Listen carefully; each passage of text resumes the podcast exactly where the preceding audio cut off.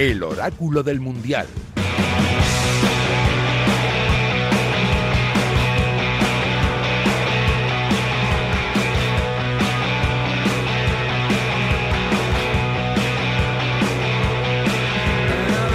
Buenos días, buenas tardes o buenas noches. Si escuchas esto en directo, ya lo sabes. Buenas madrugadas en la FM de Radio Marca. Si lo haces en podcast donde cuando te dé la gana, pues eso, escoge el tuyo, el que mejor te vaya. Bienvenido, bienvenida a El Oráculo del Mundial con Sportium.es, un programa de radio en el que no sabemos podcast y que pensamos acompañarte durante todo el Mundial de Qatar. Está empezando ya lo emocionante. Mañana es un día muy grande. Pensamos ya en eso, en el Oráculo del Mundial. Venga, vamos.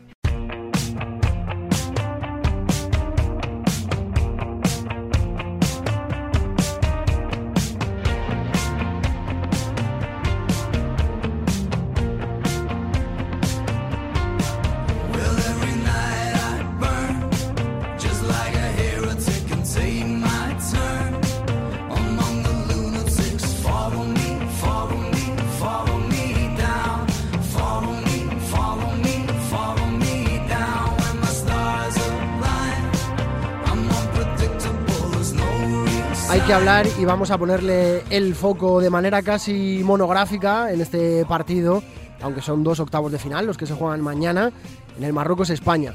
Es importante saber que en este momento se paga a 6.50 la victoria de Marruecos, 3.75 el empate, 1.57 la victoria de la Luchoneta.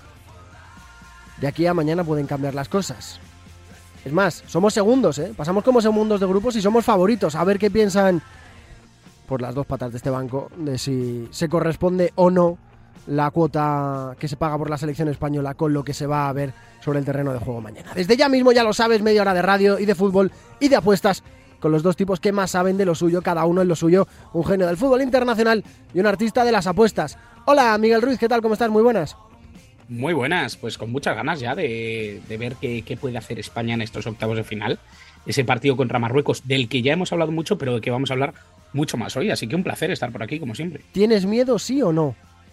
Mm, no mucho, no, no, tengo miedo, pero sí que creo que los que tienen que estar poco confiados ¿Mm? son los jugadores y creo que en eso Luis Enrique tiene, tiene que hacer mucho trabajo.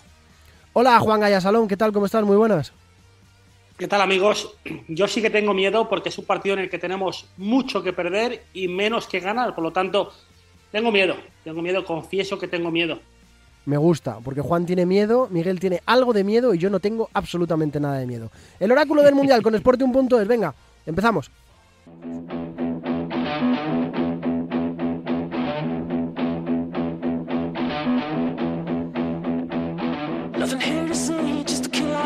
Yo os digo que no tengo miedo porque hace 15 días habría firmado, y no es por poner el foco en él, pero habría firmado jugarme los, los octavos de final, jugarme el pase a cuartos de final del Mundial de Qatar, con una selección cuyo delantero referencia fuera Yusuf Nesiri, Miguel Ruiz. Tú le tienes fe a este tío, el otro día me lo decías en directo Marca Mundial, que juega mucho y tal, que no son los goles, que hay más cosas.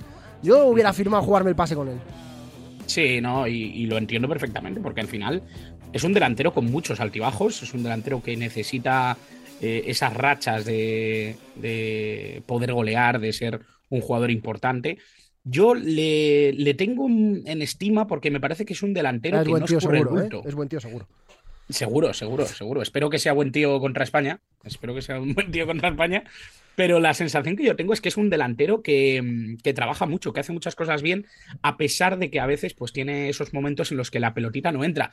Sí que creo que es uno de los grandes finalizadores del equipo marroquí, un futbolista que, que puede ser muy importante si va con la confianza, como creo, que va a ir contra España y sobre todo porque es un jugador que, puede molestar muchísimo a los centrales, que no escurre el bulto, ya digo, que es un futbolista que si tiene que luchar contra los centrales, que si tiene que buscar una jugada aislada, estar desconectado prácticamente todo el partido y en el momento en el que tiene que darlo todo, eh, creo que en Nesiri es el hombre que lo va a dar todo y que y que va a intentar aprovechar ese espacio, ese hueco, para, para conseguir un gol a favor. Hace cosa de un mes y pico así conseguí eh, regalarme el Football Manager 2023 y empecé una temporada con el Sevilla. No sé, me, fue, yo creo que era el momento justo en el que se acaban de cargar a Lopetegui y dije, va, venga, vamos a tirar por ahí a ver qué tal. Eh, ya, que hay, ya, que hay, un puesto vacante, claro, ¿no? Claro, claro, efectivamente. eh, y, y mi, mi, mi, mi, delantero titular eh, con el que salgo de inicio era Rafa Mir, porque bueno, pues a lo que me gusta jugar, pues me, me cuadraba y tal. Bueno, la temporada de Inesiri que estaba en el ostracismo más absoluto, es de, auténtico récord, ¿eh? O sea, acaba prácticamente de Pichichi, acabo segundo ese año con, con el Sevilla y con el Nesiri con unos números brutales. Te digo esto porque es que estoy repasando sus estadísticas y es que, Juan, a ver a ti qué palpito te da esto. En Nesiri, en el Sevilla, en la 2022-2023, 10 partidos, 0 goles. En la 21-22, 23 partidos, 5 goles. En la 2021, 38 partidos, 18 goles. Eso sí, venía de hacer 4 goles en la 19-20 en el Leganés y 9 en la 18-19. ¿A ti te, te, asusta eso de mucho que ganar y poco que mucho que perder y poco que ganar? Eh, ¿Se viene por aquí o, o, por dónde se va el asunto, Juan? Bueno, en el Siri lo veo un delantero que más que por números, a mí me, me, me, destaca por, por, trabajo, ¿no? Es el típico delantero que te hace fijar defensa, todo el partido tienes que estar pendiente de él. Es el típico que te presiona, te, te muerde, está 90 minutos, es muy pesado, y eso a los defensas no les gusta. Por lo tanto, es un, es un delantero que provoca problemas. A mí lo que me preocupa es que ni Croacia ni Bélgica consiguieron en 90 minutos marcar un gol a Marruecos. Bueno, 90 sí. o 110, porque ahora sí. con los descuentos. Claro, España, uh, quitando Costa Rica, no tiene facilidad para hacer gol. Por lo tanto, si Marruecos fija bien el resultado y llegamos a 0-0, minutos 70-80, Aquí el que tiene que perder somos nosotros. Realmente, como tú bien dices, todos, todos firmamos llegar a, a, octavos con Marruecos. Realmente tenemos, tenemos un cuadro fácil. Tenemos, tenemos la final más asequible que, que, que, otras competiciones, que otros años, ¿no? Pero eso puede ser un arma de doble filo porque si llegamos a últimos minutos con, con el empate, me da miedo por, porque, bueno, la presión la tendremos nosotros. Se paga ahora mismo en Sportium.es el gol de Youssef Nesiri en cualquier momento del partido, 4.50 por euro apostado. Es la cuota más baja, Miguel, en cuanto a goleadores en, en Marruecos. Después, lo voy a decir mal, pero bueno, Abderrazak Amdalá a 5 euros, uh -huh. 5.50 Balit Sedira, 6 euros eh, Hajim Ziyech, eh, Bufal 7, Chair 8, a ver si encuentro a Graf a 11 euros por euro apostado. Eh, uh -huh. Aparte de Nesiri, que es el que juega en la punta, y vale, ok, os doy el, el, ya, la broma aparte, aporta mucho más que, que, que los meros goles. Eh, ¿Por dónde están las armas de, de, Marruecos? ¿Por dónde nos pueden hacer daño principalmente, Miguel? Pues tiene, tiene muchísimas cosas eh, Marruecos. Antes de decírtelo, eh, hay ¿Sí? que decir que hay, hay, otra valoración que es, son los goles que ha marcado con la selección.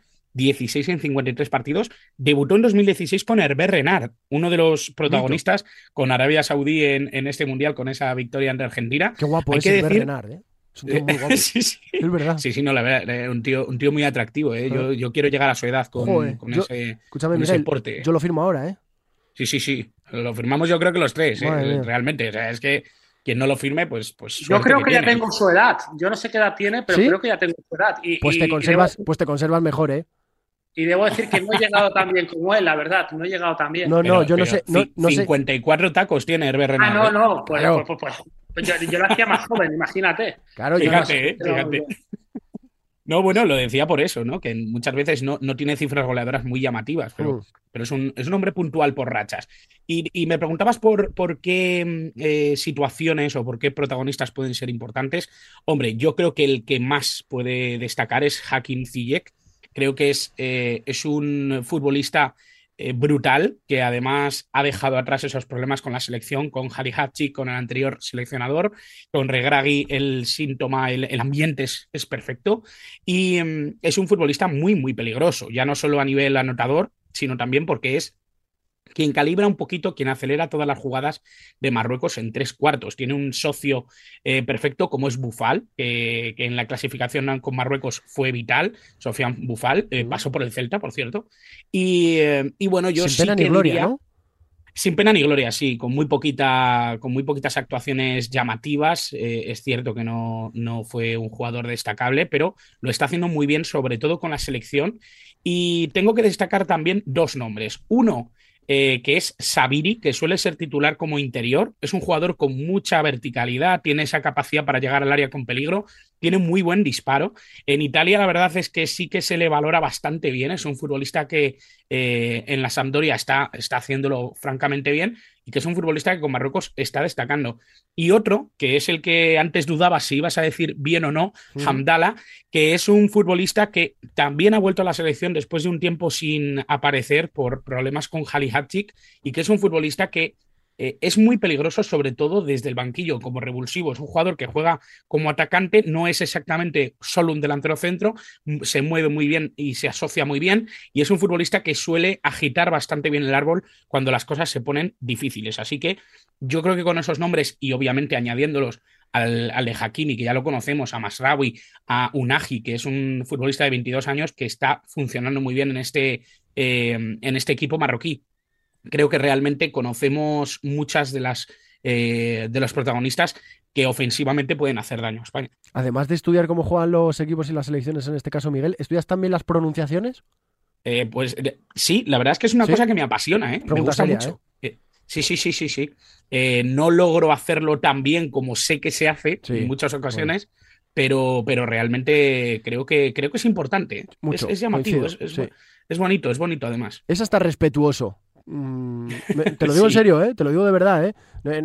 joder, que, digan bien tu apellido y tu... Claro, claro. Es muy me parece profesional y me parece necesario, que a veces parece que hacemos la chanza y la burla cuando un periodista dice correctamente el apellido de, un jugador y, joder, a mí me parece... Me parece muy interesante, la verdad, me parece muy, muy, muy necesario. Oye, Juan, el mercado, Sportium.es, da muy favorita a España eh, en su cita contra Marruecos, más allá de haber pasado como segundas y yo voy a dejar una, apuesta que, que, políticamente eh, será fea. ¿Nos cierran el programa, Juan, de esta o no? Espero que no, pero, pero va en contra, va en contra de, de, España, ¿no? Pero yo creo que es una cuota, es una cuota 4.50. ¿Sí? me apoyo en la estadística y me apoyo en, en, lo que he visto en el Mundial, que es que España no marcará durante los 90 minutos. Se paga a 4.50 y viendo cómo defiende Marruecos y, lo más importante, al ser un partido de, de muerte súbita, ¿Mm? en el minuto 80-70, cuando van 0-0, que van a ir muchos partidos 0-0, eh, la gente tiende a, guardar la ropa. ¿Entendéis? Sí. Por lo tanto, que España no marca a 4.50, teniendo en cuenta que Bélgica y Croacia no marcaron a Marruecos, no digo que sea una apuesta que, que, sea para meter de todo, pero es una apuesta pagada casi a 5, por 10 euros te dan 45, y es una apuesta a tener en cuenta. Tengo dudas, porque España podría marcar perfectamente en el minuto 10 y marcar tres goles, pero si el partido se cierra, creo que se le puede complicar, se puede enquistar el partido. Es la sensación que veo. Mm. Me parece interesante. Defensivamente es una buena potencia Marruecos, Miguel. Sí, defensivamente es una selección que ha crecido mucho en eso. Eh, yo creo que quien recuerda la Marruecos de 2018 ¿Mm? era un equipo alegre, era un equipo bastante vital ofensivamente, que tenía muchas armas, pero que defensivamente sí que podía tener algunas dificultades. Creo que eh, desde entonces ha mejorado mucho. Hay que decir que Regragui es un entrenador que ha tenido muy poquita experiencia en clubes, eh, pero que se le tildaba de, defensivo, de, bastante amarrategui, de un entrenador conservador. Y eso preocupaba porque se sabía que el, mayor peligro de Marruecos era ofensivo.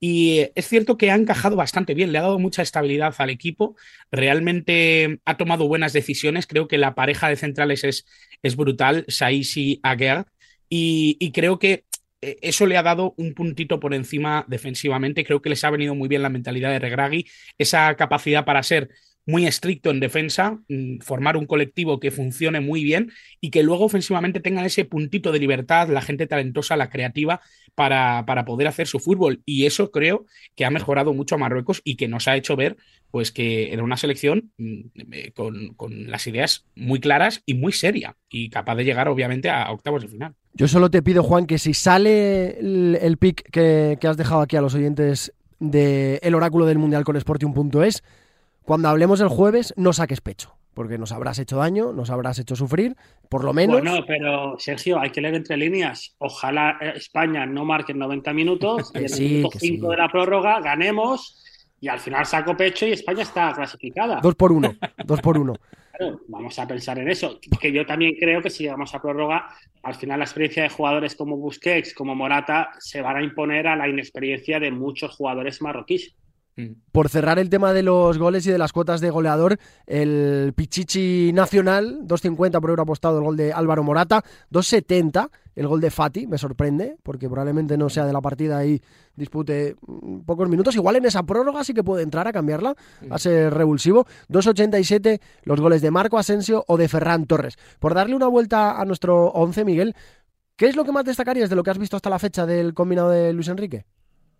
Bueno, yo creo que, mira, voy a destacar una pieza que probablemente no sea la típica y es a Jordi Alba. Creo que cuando ha jugado Valde mm, ha cumplido, pero no da todo lo que da Jordi Alba. Creo que está haciendo una competición francamente sobresaliente hmm. y, creo que el lateral izquierdo de España tiene un peso muy importante dentro de, la táctica de Luis Enrique y en ese sentido eh, creo que ha cambiado siempre al lateral izquierdo en todos los partidos, buscando de alguna manera darles descanso y sabe que, tiene mucho eh, que exigirle. Y em, creo que esa es la pieza que me, parece, que me parece muy clave. Me ha llamado mucho la atención, obviamente, Rodri como central. Es algo que comentamos incluso antes de que empezara el Mundial Y, que, y que se ha venido cumpliendo, que se ha venido dando y que creo que funciona muy bien. Rodri, si no me equivoco, en ese último partido contra Japón, aunque no tuvo em, suerte España, lo cierto es que fue el jugador que más pases dio y uno de los jugadores que más pases progresivos ha conseguido en todo el mundial. ¿Qué es esto? ¿Qué es este nivel? Por cierto. Pases progresivos básicamente son pases que superan líneas. Y eso eh, se entiende como pases que pueden generar desequilibrio en el equipo rival. Tanto Pedri como Rodri son dos de los jugadores que más pases progresivos y que más superan líneas con sus eh, pases eh, de, todo el, de todo el torneo, junto con Messi, junto con muchos de los centrales que existen en, en el Mundial hoy por hoy. Es una cifra que normalmente salta en los centrales por razones obvias, porque tienen más líneas que superar y por lo tanto es mucho más sencillo. Pero, pero bueno, eh, hablando ya precisamente de Pedri, creo que, que Pedri y Gaby participen mucho y que puedan participar en la zona en la que son influyentes, me parece otro de los puntos fundamentales dentro de esta selección. ¿Algún otro pick que destacar o algún otro dato, Juan, sobre el que deben poner los oyentes del, del oráculo del Mundial con Sporting.es sus ojos antes del partido de España de mañana? Hombre, la, cuota 2.50 de gol de Álvaro Morata siempre es interesante. Presuntamente será el 9 de España. Y bueno, a 2.50 puede ser una buena apuesta para la gente que crea que, Morata va a marcar. 10 euros se convertirán en 25 euros. Bueno, es un buen dinero. Además de ese Marruecos-España, 4 de la tarde de mañana, nada, queda, queda un ratito. Yo os he de reconocer que ahora estoy empezando a entrar eh, en la calentura del aficionado, ¿eh? Eh, que hasta ahora ha sido todo muy seguirlo a nivel profesional, una matada de trabajo que no había vivido nunca. Yo creo que nunca había trabajado tanto en mi vida. Em, pero ahora, antes de que se venga mañana el partido, empiezo a sentir el cosquilleo del aficionado y de cómo vivir el partido de la selección mañana ante Marruecos. Y coincido con Juan, tenemos mucho que perder y muy poquito que ganar, porque no sé si a vosotros os parece que sí o no, pero creo que que en octavos te elimine otra selección con otro nombre, el que pongáis, el que queráis, me da igual. Mm, se hubiera visto de otra manera si te echan, pero que te eche Marruecos, aunque sea un rival que ha dado un, nivel bastante elevado hasta ahora y veremos qué hace mañana, siempre quedará ahí, ¿no? Y no sé, que no, que no era lo, lo esperado. Sí, no, no, yo en eso estoy completamente de acuerdo y realmente es algo que, que suele darse esa ingeniería en, en el perfil por el que vayas, por el lado del cuadro por el que vayas, siempre se piensa si el camino es más fácil, si es más difícil. Yo creo que realmente eh, es bueno enfrentarse a los grandes equipos precisamente por eso, ¿no? No es lo mismo que te eche un eh, campeón, que te eche un vigente campeón o que te eche el, el que termine en, en, esa hipotética final. Que, te eche un equipo que sabes que es peor que tú. Y eso, obviamente, más allá de que en los 90 minutos España o Marruecos desempeñen un juego u otro, lo que está claro es que España es superior a Marruecos. Vamos a tener mucho tiempo para hablar de los cuartos de final. Mañana, monográfico especial de esa ronda, de la siguiente, ya con todos clasificados a falta de el que pase del Marruecos España y del que pase del Portugal Suiza. El jueves también le haremos una vueltecita, porque creo que empiezan los cuartos el jueves, ¿no? O el, viernes. O sea, vamos a tener casi un par de programas para, hacer un buen monográfico de, de, los cuartos de final y lo que se viene en la última semana, 10 días de campeonato del mundo. Pero antes hay que hablar de otro partido. Hay que hablar del Portugal-Suiza que se juega mañana a las 8.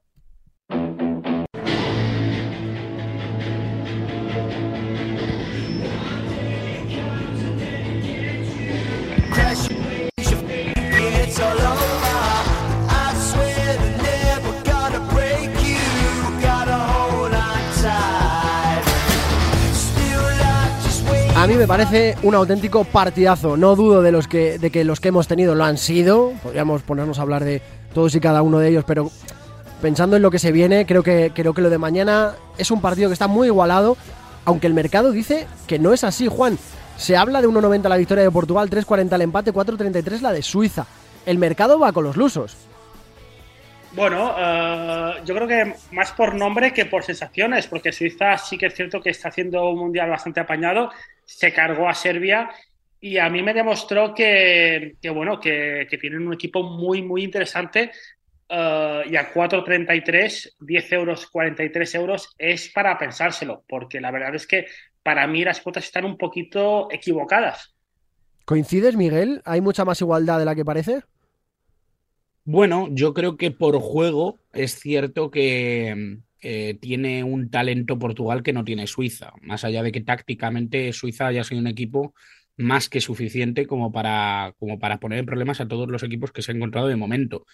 En la Eurocopa ya demostró una solidez brutal, creo que se está haciendo un muy buen trabajo en Suiza, tienen grandes jugadores, pero ante lo mejor que podemos ver de Portugal, estoy de acuerdo que Suiza está por debajo. Eh, es cierto que si ponemos al máximo nivel a, las, a los dos equipos, con lo que hemos visto incluso, me da la sensación de que mm, obviamente Portugal no se va a dar un paseo, pero que creo que sí que tiene eh, mayor techo. Desde luego creo que, que, Portugal es superior. Por lo menos por nombres, ¿no? Por lo menos por eh, calidad sobre el terreno de juego. Lo de la propuesta ya es otra uh -huh. película. ¿Coinciden en claro. propuestas? No, ¿no? Son, son un poco antagonistas. No. No, no, no, bastante, bastante diferente, sobre todo porque lo que hemos visto en los primeros dos partidos de Portugal, que creo que ahí es donde se ha visto sobre todo a la Portugal más, eh, más descriptiva de lo que, de lo que buscan, ¿Mm? eh, se le ha dado las llaves a, a, Bruno Fernández, se le ha dado un poco el, el título de, de, magis, de, de mariscal, de, jugador importante y creo que eso es muy buena noticia, creo que Bruno Fernández es el jugador que tiene que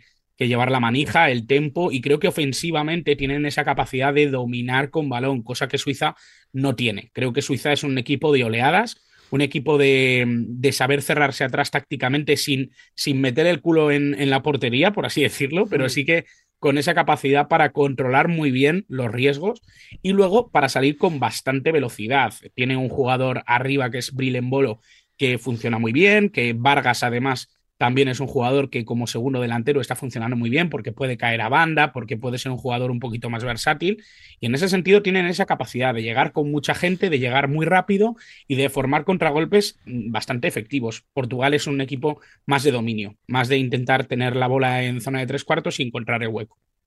El otro día en la finalísima a la que hacía referencia Juan, en ese Serbia-Suiza, donde vimos probablemente la asistencia de más bella factura de cuantas vayamos a ver en el Mundial, ese, ese pase de taco que le, que le, dan para que Freuler haga el tercer gol de la selección suiza, que al final fue el, el definitivo. Se adelantó la selección suiza del combinado helvético, se puso por delante en el marcador nada más empezar, en el minuto 20, creo recordar. Y he visto que se paga 4.50 por hora apostado, que Suiza se adelanta en su partido ante Portugal, que da la sorpresa.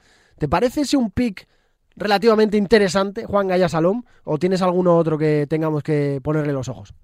Me parece interesante y, además destacaría la capacidad de reacción que tuvo Suiza contra Serbia, que se puso perdiendo, estaba eliminada y marcó dos goles con, jugando bien y, me llamó mucho la atención. Yo en este partido adoptaría la postura de el over, el más de dos goles y medio, porque por la soledad de Suiza creo que va a marcar, creo que, que, va a marcar y Portugal, como dice Miguel, es mejor, por lo tanto creo que puede haber goles y el más de dos goles y medio se paga a 2.20, 10 euros ganaríamos 22 y creo que puede ser interesante. Podríamos estar ante el último partido mundialista de Cristiano Ronaldo. Sí, si todo va según lo que sería lógico, normal, desde luego es, es más que probable. Eh, yo siempre he sido bastante, bastante, eh, me, me, ha costado mucho despedirme de los grandes jugadores y de las estrellas. Y realmente me, está costando mucho también despedirme de Cristiano Ronaldo precisamente por cómo lo estamos haciendo. Sí. Y, creo que es un, al final es, un, es algo muy em, juntar las malas decisiones que él ha tenido, la mala suerte que ha tenido también en algunos clubes, el mal momento que está viviendo en el Manchester United el propio club.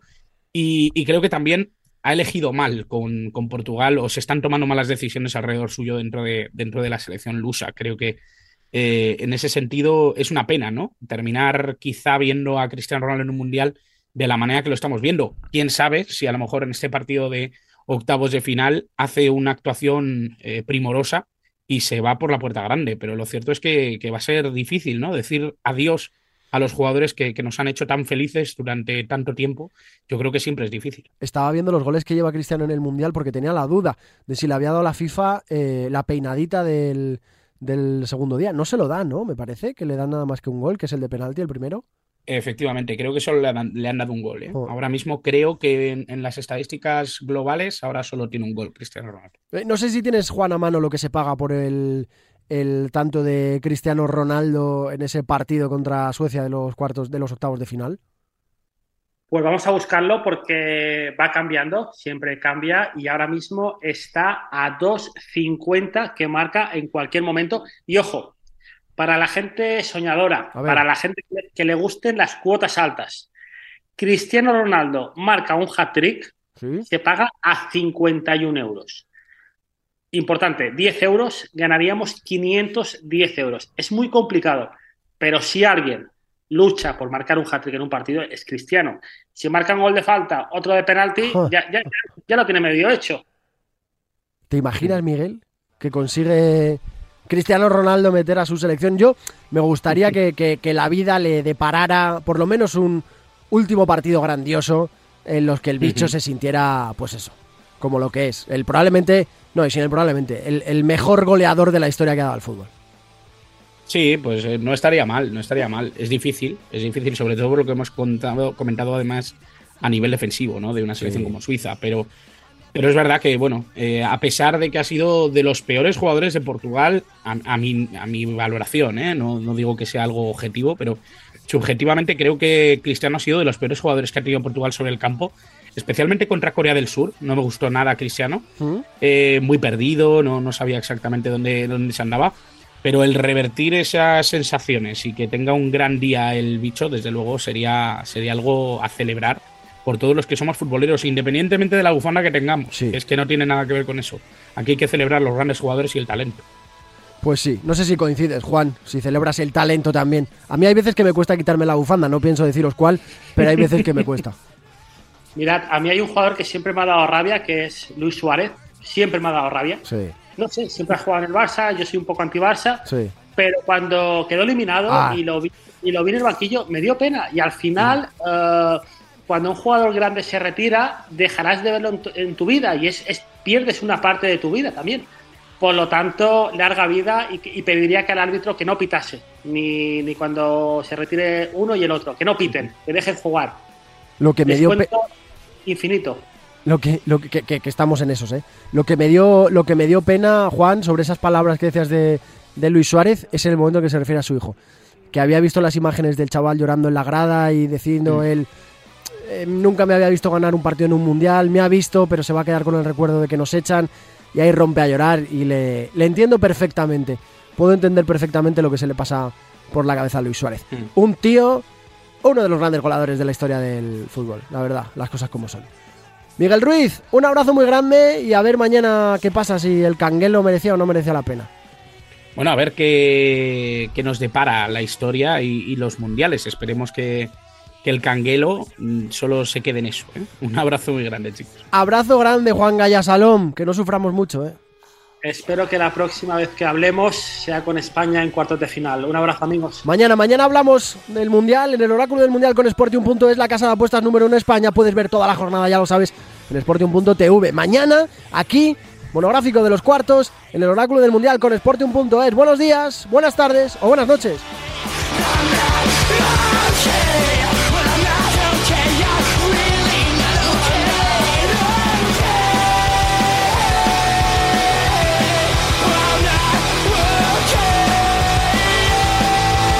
El oráculo del mundial.